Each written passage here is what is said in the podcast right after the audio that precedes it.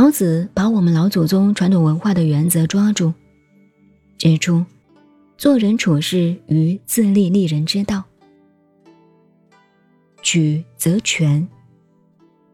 为人处事善于运用巧妙的曲线，只此一转，便事事大吉了。换言之，做人要讲艺术，便要讲究曲线的美。骂人当然是坏事，例如说“你这个混蛋”，对方一定受不了。但你能一转而运用艺术，你我都同此一骂，改改口气说。不可以乱搞，做错了，我们都变成豆腐渣的脑袋，都会被人骂成混蛋。那么，他虽然不高兴，但心里还是接受了你的警告。若说你这个混蛋如此不对，这就不懂取则全的道理了。所以，善于言辞的人，讲话只要有此一转就圆满了。既可达到目的，又能彼此无视。若直来直往，有时是行不通的。不过，曲线当中，当然也需具有直道而行的原则。老是转弯，便会滑倒而成为大滑头了。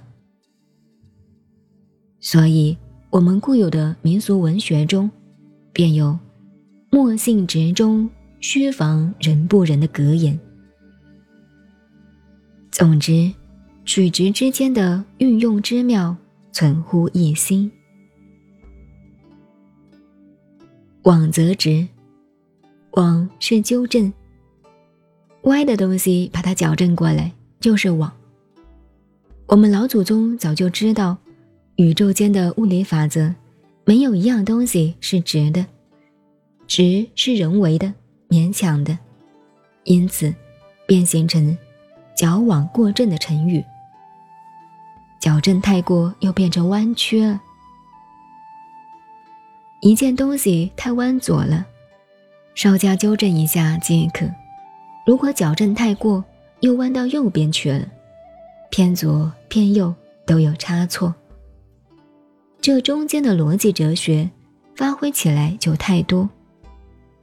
如果把老子在这里所说的每一句话拉开来讲，就扯得很远了。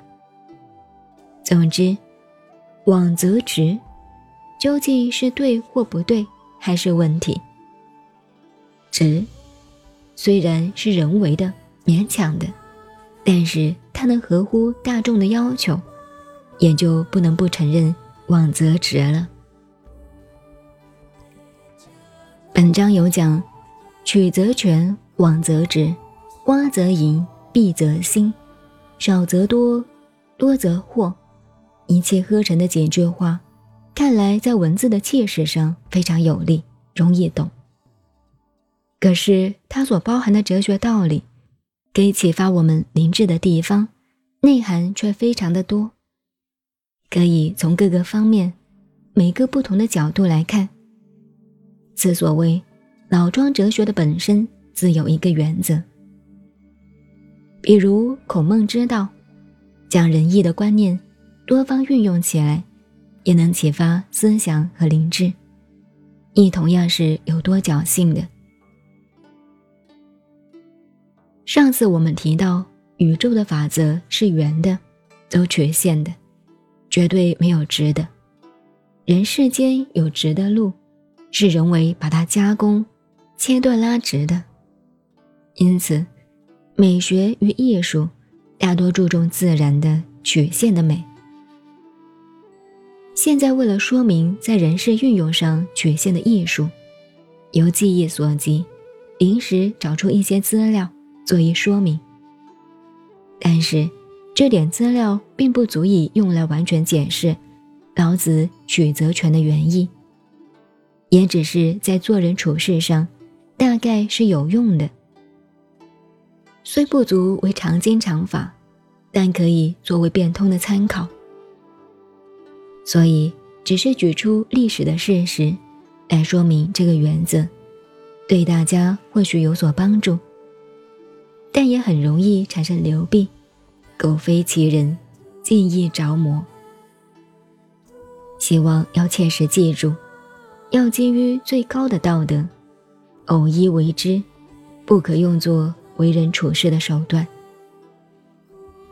此外，还可用很多的资料来说明，那有待于个人的自己启发。